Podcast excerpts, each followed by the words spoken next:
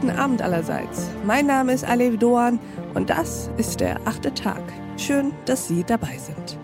Wie kann man eigentlich Natur- und Umweltschutz neu und anders denken?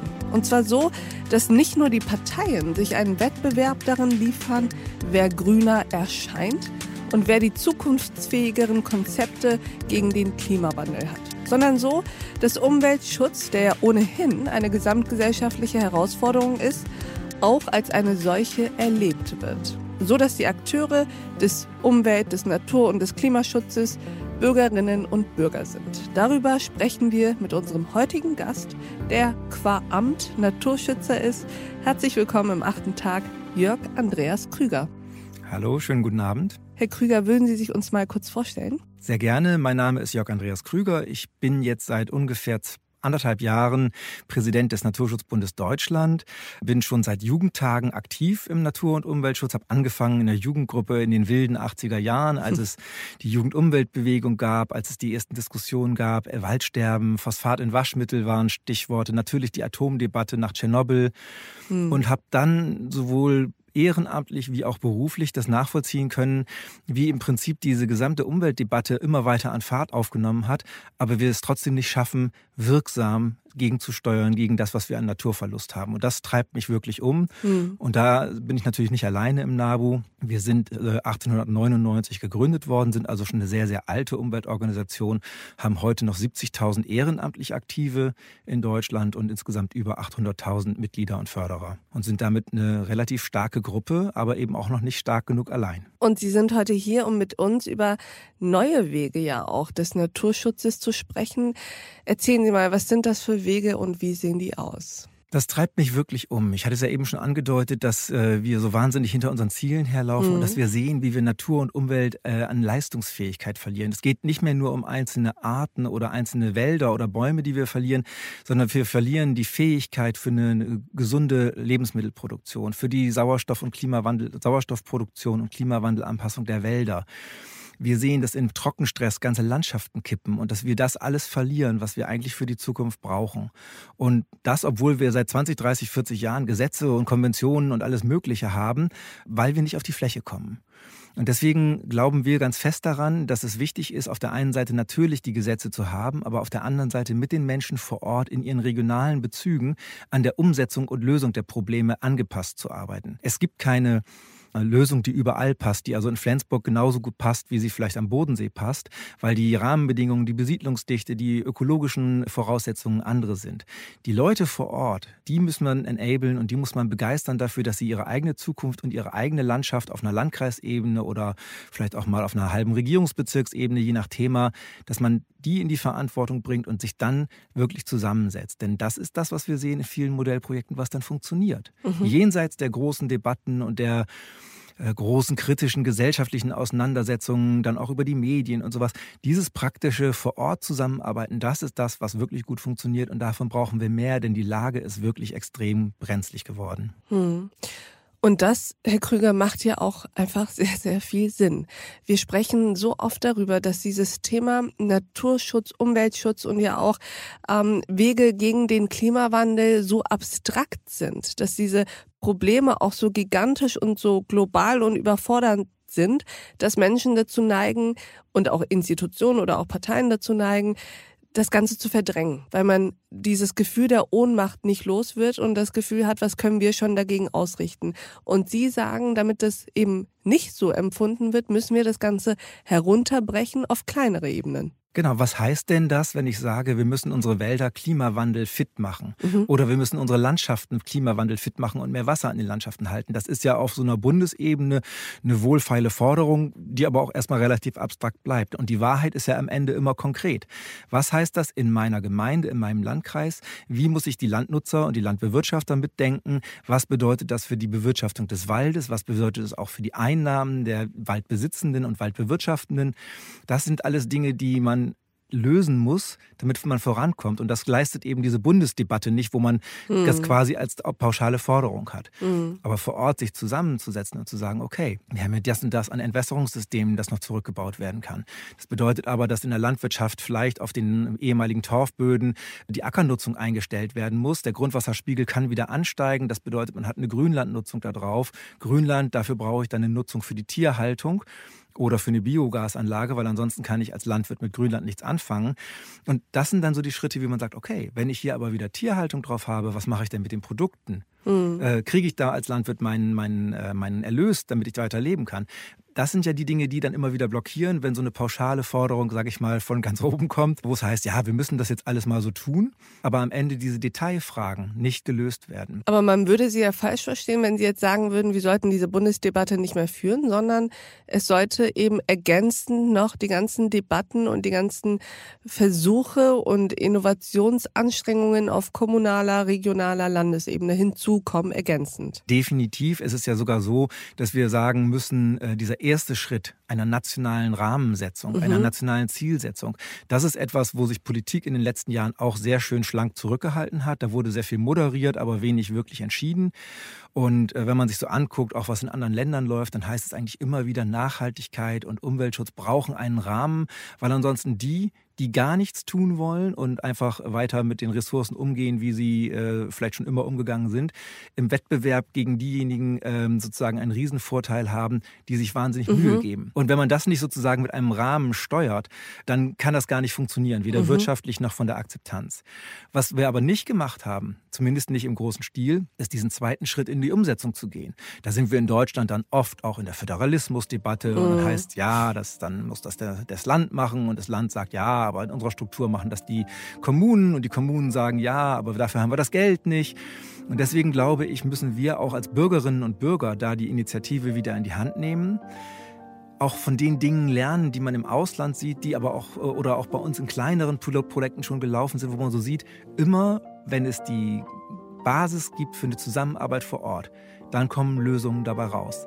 Mhm. Selbst in äh, klassischen Konfliktsituationen, sage ich mal, Naturschutz und Landwirtschaft, da wo es gelungen ist, wie zum Beispiel in Schleswig-Holstein in den Feuerwehrtopfmodellen, das war mhm. mal so ein Projekt, oder mit den Landschaftspflegeeinheiten in, in Bayern, da kommen dann plötzlich Lösungen bei raus, die ganz jenseits dieser äh, scharfen Konfliktlinien auf der obergeordneten Ebene, auf der Bundesebene sind.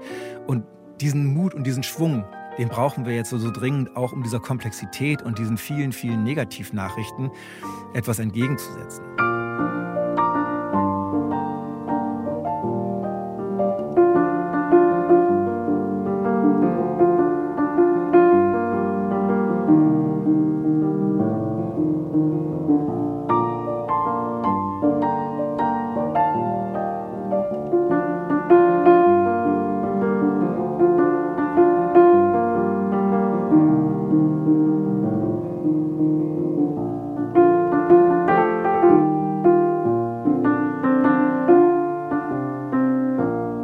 Heißt Ihr Plädoyer, an wen richtet sich das eigentlich? Richtet sich das an die Bürgerinnen und Bürger, sich ihrer selbst zu ermächtigen und auch Verantwortung zu übernehmen für ihren Ort, ihre Gemeinde, ihre Stadt vielleicht und sozusagen beim Bürgermeister einmal anzuklopfen und zu sagen, wir müssten hier irgendwie mehr auf die Beine stellen? Oder muss nicht auch doch was von Seiten der Kommunen, der Länder etc. kommen? Wir haben es eben angesprochen, der Rahmen, der muss doch auch noch gesetzt werden. Absolut. Also auf jeden Fall haben wir alle eine Verantwortung. Und wir können nicht sagen, ah, diese ganzen Zukunftsaufgaben sind Aufgaben der Politik oder der Wirtschaft mhm. oder der mhm. Industrie oder sowas. Es geht ja auch um unsere Zukunft. Von daher, das einfach abzuschieben geht nicht. Auf der anderen Seite haben Sie vollkommen recht. Wenn man sich vor Ort zusammenfinden will, wenn man regional was zusammen machen will, dann braucht es oft auch äh, so ganz klassische Hilfestellungen wie einen Treffpunkt, der geöffnet mhm. werden kann, ein Gemeindehaus oder ein Ortsteilzentrum oder wie auch immer das dann vor Ort organisiert ist, das zur Verfügung gestellt wird. Eine politische Aufforderung dazu, das auch zu tun und Unterstützung dazu. Dass, wenn man mal so ein bisschen zurückgeht in der Geschichte, dann gab es ja mal diese Agenda 21-Prozesse nach mhm. der großen Umweltkonferenz in Rio 1992. Mhm. Damals haben ja alle Staaten der Erde die Klimakonvention beschlossen und die Nachhaltigkeitsagenda. Und damals gab es eine ganze Reihe von Agenda 21 Gruppen in vielen Städten und Gemeinden, die genau in so einem Duktus angefangen haben, mal Probleme zu lösen, sich mal Gedanken gemacht haben, so ein Verkehrskonzept oder wie sieht das hier mit unserem Forst aus in der Gemeinde und das mal wieder zu beleben und dann nicht so in den Sielen enden zu lassen, wie es damals dann war, weil plötzlich die Streitigkeiten kamen, dass die Politik sagte, ja, aber wieso kümmert ihr euch jetzt als Agenda 21 Gruppe darum? Wir sind mm. hier doch die mm. gewählten Politiker, wir sollen das doch machen. Da sind wir hoffentlich jetzt einen Schritt weiter. Aber haben uns da nicht auch die Jugendlichen und Kinder geholfen, das zu sehen, dass so etwas Gigantisches wie Thema Klimawandel durchaus natürlich ein globales ist, aber durch so einen Triple-Down-Effekt dazu führen kann, dass ein junges Mädchen damit anfängt und am Ende in fast jeder größeren Stadt, auf jeden Fall aber in jedem Bundesland, plötzlich Fridays for Future Demonstrationen geführt werden, die miteinander natürlich koordiniert sind, wo ein Austausch untereinander stattfindet. Und trotzdem waren das ja auch extrem lokal organisierte Gruppierungen. Auf jeden Fall. Also diese, die Art, wie die Bewegung da entstanden ist und wie die Bewegung sich koordiniert hat. Also wow, da bin ich natürlich als derjenige aus der Jugendumweltbewegung der 80er richtig neidisch, weil das, das waren wir damals nicht in dieser Art und Weise.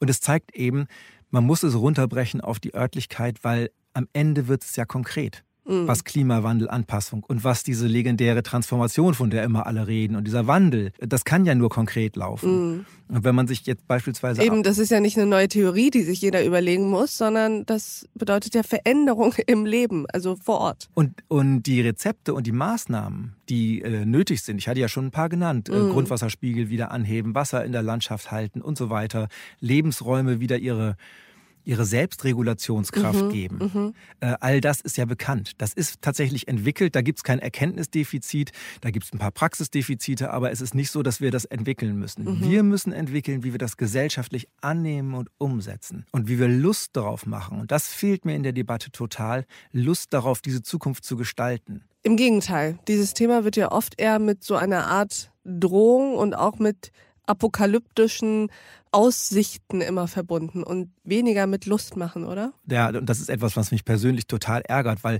natürlich gibt es große, große Risiken, die mit dem Klimawandel und diesen Ökosystemverlusten mhm. äh, einhergehen. Aber wir haben das in der Hand. Das ist kein, sag ich mal, gottgegebenes Schicksal oder keine, ja. kein, äh, kein, kein ähm, irgendwas, was einem auf den Kopf fällt oder irgendwie sowas. Wir haben es jetzt in der Hand und je früher wir damit anfangen und je konkreter, desto weniger schlimm wird es am Ende. Mhm. Und darauf Lust zu machen und zu sagen, ja, das ist am Anfang vielleicht ungewohnt und zäh, dass man sich zusammensetzen muss mit Leuten, die ganz andere hm, Probleme und Sichtweisen haben und ganz anderen Angang dazu. Aber ich habe die Erfahrung auch persönlich sehr oft gemacht, es lohnt sich total. Und wenn man dann gemeinsam plötzlich was hinkriegt, dann macht es auch plötzlich richtig Spaß. Mhm. Ja, zumal es ja alleine nicht geht und niemandem geholfen ist, wenn man danach sagt, naja, ich habe es euch ja schon die ganze Zeit gesagt, dass das ein echtes Problem ist. Ja, das ist so ein bisschen der, der Duktus der, der Umweltdebatte. Mm. Dass man mm. im mhm. Prinzip immer sagt, ja, äh, Cassandra-Rufe genau. das, das, Ende genau. ist nah, Rufe genau. haben wir jetzt seit 20 Jahren. Das will ich aber alles gar nicht mehr hören. Ich möchte Lösungen haben. Mm. Ne? Wir haben viele Arten verloren. Wir haben Repu 90% Bestandsreduktion, Kiebitz 90% Bestandsreduktion, Rauchschwalbe, aller Weltsarten der Vergangenheit. Ich will diese Zahlen gar nicht mehr permanent repetieren müssen. Ich möchte, dass sich das ändert. Und da suchen wir Mitstreiter, da suche ich Mitstreiter, sowohl in der gesellschaftlichen Debatte mhm. als auch vor Ort. Das kann dann Spaß machen. Und äh, ich finde, das müssen wir alle, die wir einladen können und die wir diskutieren, müssen das auch immer wieder deutlich machen. Das ist nicht irgendwie was Blödes, sich zusammenzusetzen und auch mal einen Kompromiss Kompromiss zu machen, sondern das ist etwas ganz, ganz Wichtiges. Und äh, das würde dann auch dieser Tendenz so ein bisschen entgegenlaufen, die ja oft jetzt auch so auf einer abstrakten Ebene beklagt wird, dass die Gesellschaft auseinanderfällt. Ja, ja wie denn auch, wenn keiner mehr mit irgendjemandem ja. zusammenarbeitet ja. und redet.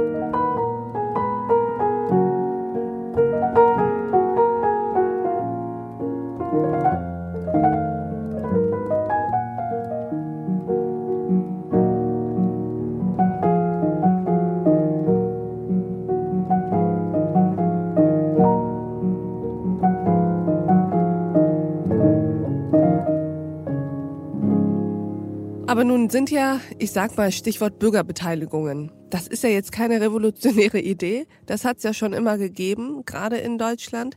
Was ist an den Strukturen oder auch an den Fällen schiefgelaufen bisher und was muss sich auch in diesem Thema Bürgerbeteiligung ändern? Ja, das ist tatsächlich ja wirklich tricky. Denn das, was momentan aus der Bundespolitik dazu kommt, ist ja immer nur Planungsbeschleunigung und möglichst Bürgerbeteiligungsrechte einschränken. Genau, das ist ja der, das, der ganz, ganz große Trend. Äh, Bewilligungsverfahren und Planungen müssen beschleunigt werden. Genau, und dazu gibt es auf der einen Seite diese rechtliche Ebene, wo man sagt, äh, und wo auch die Juristinnen und Juristen sagen, das, was man gesetzlich machen kann, um zu verkürzen, also zum Beispiel Instanzenzüge zu verkürzen, sodass mm. man eben nicht vom Verwaltungsgericht zum Oberverwaltungsgericht und dann so weitergeht, mhm. sondern dass man äh, eine Instanz sozusagen einspart. Das sind alles Dinge, die jetzt auch schon beschlossen sind und äh, wo mhm. man evaluieren muss, klappt da was und was klappt da. Mhm. Aber was natürlich nicht geht, ist dieser Duktus, der jetzt da in der Diskussion entsteht, zu sagen, die Bürgerinnen und Bürger stören eigentlich nur in der ganzen Diskussion. Und wir nehmen mhm. ihnen mal möglichst weitgehend die Mitbespracherechte weg, weil äh, dann kriegen wir unsere Sachen schneller im Planverfahren durchgedrückt. Das ist ja etwas, was im Rechtsstaat scheitern muss, mhm. weil in dem Moment, wo ich die Dinge so zuspitze, dass Bürgerinnen und Bürger das Gefühl haben, rausgekegelt zu sein, nicht mehr mitreden zu können über das, was in ihrem unmittelbaren Umfeld passiert, werden die Klagen und die Proteste entweder über den Rechtsweg oder über die politische Diskussion natürlich nur noch zunehmen. Klar. Deswegen ganz klar, wir brauchen dieses Grundkonstrukt an Bürgerbeteiligung, wie es sich für eine moderne Demokratie auch gehört. Wir müssen sicherlich digitalisieren. Wir müssen auch Gerichte und Verwaltungen in die Lage versetzen, sowas überhaupt zeitgemäß zu machen. Ich denke, das ist ja kein großes Geheimnis, dass wir da Digitalisierungsstaus haben, dass wir Unterbesetzungen haben. Der Sachverständigenrat für Umweltfragen hat schon 2007 gesagt, dass keine Landesumweltverwaltung mehr in der Lage ist, ihre Aufgaben qualitativ wirklich zu erfüllen, weil eben über Jahre nicht nachbesetzt worden ist und all diese ganzen Sachen. Da muss man sich dann schon auch ein bisschen ehrlich machen und sagen, wenn wir solche Prozesse in Gang setzen wollen und eine gewisse Geschwindigkeit wollen, dann brauchen wir auch leistungsfähige Strukturen, die das abbilden können. Das kann mehr Personal bedeuten, kann aber auch vor allem ganz viel Digitalisierung bedeuten und moderne Art der Information. Also das ist das, was wir mit vielen Planungsträgern auch diskutieren, wie zum Beispiel mit der Deutschen Bahn, wo man sagt, okay, ihr habt hier ein großes, komplexes Vorhaben, geht so frühzeitig wie möglich mm. in die mhm. Region rein und ladet in die Turnhallen ein, bindet die Menschen ein, macht transparent, was die Gründe sind bindet ein, seid ansprechbar. Und man sieht an diesen Beispielen, die da mit der Deutschen Bahn entwickelt worden sind, das sind wirkliche Best Practices, mhm. wo es dann auch wirklich schneller geht. Wo es dann zum Teil aber in den, in den Gerichts- und Verwaltungsstrukturen wieder anderthalb Jahre liegt, bis der nächste Schritt kommt. Und das mhm. ist dann wieder für Bürgerbeteiligung ganz schwer. Weil man hat eine Beteiligung, man hat eine intensive Diskussion vor Ort, man kommt zu, einer, zu einem Ratschluss, zu einem Ergebnis.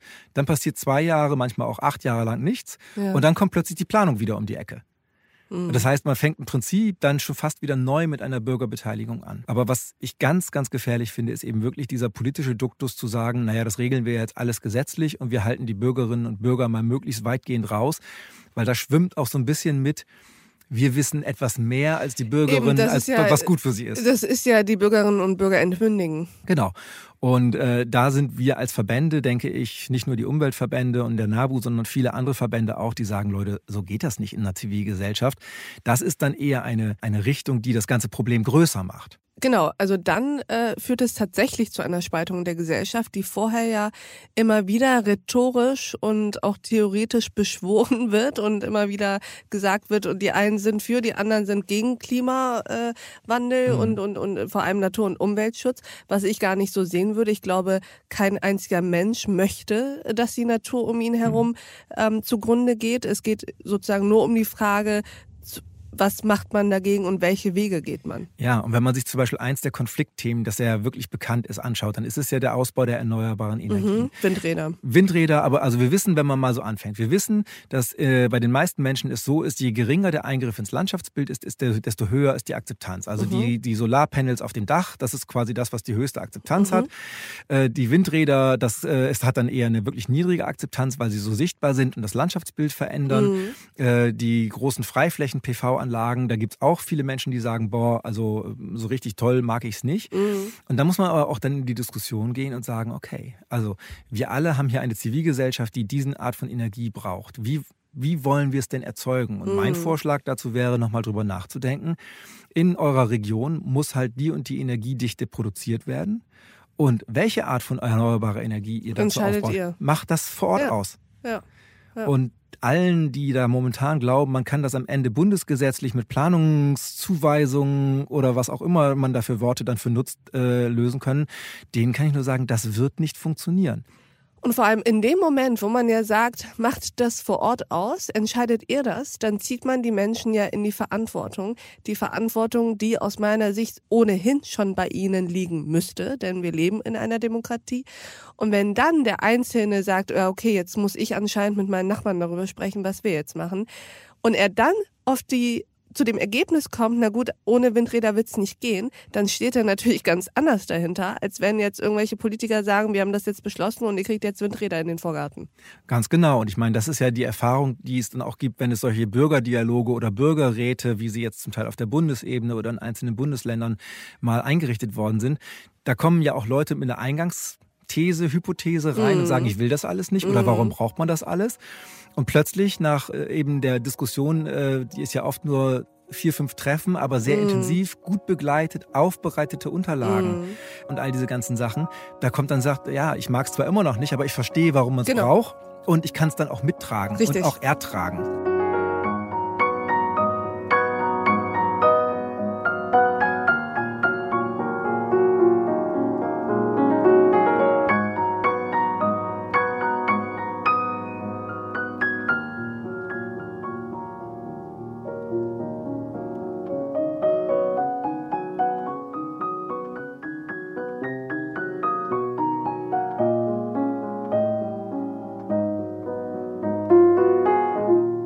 Abschluss unseres Gesprächs würde ich ganz gern nochmal auf etwas zu sprechen kommen, was wir eben schon kurz angerissen haben, was aber, finde ich, in dieser ganzen Debatte nämlich zu kurz kommt, dieses Lustmachen auf Umwelt- und Naturschutz. Das ist ja, da sind wir beide der Meinung, äh, etwas, das viel zu kurz kommt, weil wir viel mehr mit apokalyptischen Vorhersagen arbeiten und eben immer wieder darüber sprechen, wie gespalten die Gesellschaft ist. Dabei, und korrigieren Sie mich, wenn ich falsch liege, gibt es doch eigentlich nichts Einfacheres und auch nichts Natürlicheres als Menschen für Umwelt und Natur zu begeistern tatsächlich. Und also sind sie ja auch ebenso einfach für Umwelt- und Naturschutz zu begeistern. Ja, also da gebe ich Ihnen vollkommen recht und das haben wir auch in der Corona-Krise jetzt gesehen. Mhm. Äh, in der Pandemie ist die Nachfrage nach Umweltinformationen, nach der Möglichkeit, was ich selber machen kann, aber auch nach Naturerlebnis mhm. nochmal wahnsinnig gestiegen. Das merken wir an den Anfragen, die wir so kriegen über unseren Infoservice, über unseren Newsletter, die wir haben. Die Menschen nehmen Natur als etwas Verletzliches wahr, als etwas Schönes wahr. Für viele Menschen ist Natur ein Ruhepunkt ein Erholungsraum. Die wichtigen Fragen der Umwelt sind für sie Zukunftsfragen für die eigenen Kinder oder Enkelkinder. Also da gibt es eine große, große Bereitschaft. Aber es fehlt immer dieser Schritt, wie kann ich mich denn einbringen über das, was ich persönlich in meinem eigenen Garten oder sowas mache, hinaus. Und da mhm. sind wir mhm. wieder bei dem, was wir eben hatten die öffentliche Unterstützung von solchen Zusammenarbeitsformaten beispielsweise, weil es der Bürgermeister eben auch einfordert und sagt, wir stellen euch dafür die Bereitschaft, äh, die mhm. Räume und wir unterstützen mm. euch. Und am Ende dann auch positiv drüber zu kommunizieren. Es ist natürlich medial dann oft einfacher mit negativen Nachrichten mhm. in die mhm. Schlagzeile zu kommen und die Aufmerksamkeitsökonomie, die dahinter steckt, die äh, treibt sozusagen dann die negativen Schlagzeilen eher voran. Aber diese positiven Geschichten, wie man sie dann ja auch manchmal hinkriegt. Wir haben jetzt beispielsweise als NABU die Havel auf einer Strecke von 90 Kilometern sind wir dabei mit den beiden Landkreisen, mit über 20 Gemeinden. Wir haben in allen, allen ähm, Ortsräten die, die äh, Sachen vorgestellt. Es ist beschlossen worden. Mhm. Es werden die Altarme wieder angeschlossen. Es werden Badestellen angeschlossen. Also das ist quasi eine Veränderung eines Flusslaufs auf 90 Kilometern, wo wir eine halbe Region mit in so eine mhm. Veränderung mhm. bringen. Mhm. Und das macht allen Spaß. Mhm. Es gibt immer auch Probleme im Alltag mhm. mal, das eine das oder das klar. andere vollkommen logisch, gibt kein Paradies. Aber das ist etwas, was ich mir wünschen würde in vielen unterschiedlichen Größenordnungen überall, damit man dieses Tätigsein mal wieder kriegt und mm. nicht das Gefühl hat, äh, alles ist inzwischen so komplex, dass ich persönlich überhaupt nichts machen kann. Wir müssen unsere Zukunft und unsere Zukunftslandschaften gestalten. Das fängt im eigenen Garten an und das kann mit unglaublich viel Lust und Spaß zusammen gemacht werden, auch mit Leuten, die eigentlich andere Meinungen haben. Und dafür werbe ich einfach immer wieder und das finde ich so wahnsinnig wichtig weil ich glaube, dass wir nur so die, die Trendwende wirklich hinkriegen können. Umweltschutz der Bürgerinnen und Bürger ernst nimmt und im Endeffekt ja auch von ihnen sozusagen ausgeführt wird. Ja, und der uns nochmal zurückführt wirklich darauf, wer ist denn diese Gesellschaft? Das mhm. ist nicht die Politik, das sind nicht die Medien oder die Industrie, sondern das sind wir alle. Und wir alle müssen das sozusagen jetzt in die Hand nehmen. Wir haben uns vielleicht als Gesellschaft insgesamt zu lange darauf verlassen, mhm. dass es immer irgendeiner mal so macht. Aber jetzt sieht man ja, es passiert nicht und deswegen müssen wir es als Bürgerinnen und Bürger in die Hand nehmen. Und wenn wir es tun, kann es sogar Spaß machen. Absolut. Diesem Plädoyer würde ich mich anschließen und ich finde, dem ist auch nichts mehr hinzuzufügen. Lieber Herr Krüger, vielen Dank, dass Sie bei uns im achten Tag waren. Herzlichen Dank für die Einladung und das tolle Gespräch. und ich danke auch Ihnen, liebe Hörerinnen und Hörer, fürs Mithören und Mitdenken. Und ich würde mich freuen, wenn wir uns im nächsten achten Tag wieder begegnen. Bis dahin, auf sehr, sehr bald. Ihre Alev Doan. Die Sonne scheint, es riecht wie früher und die Farbe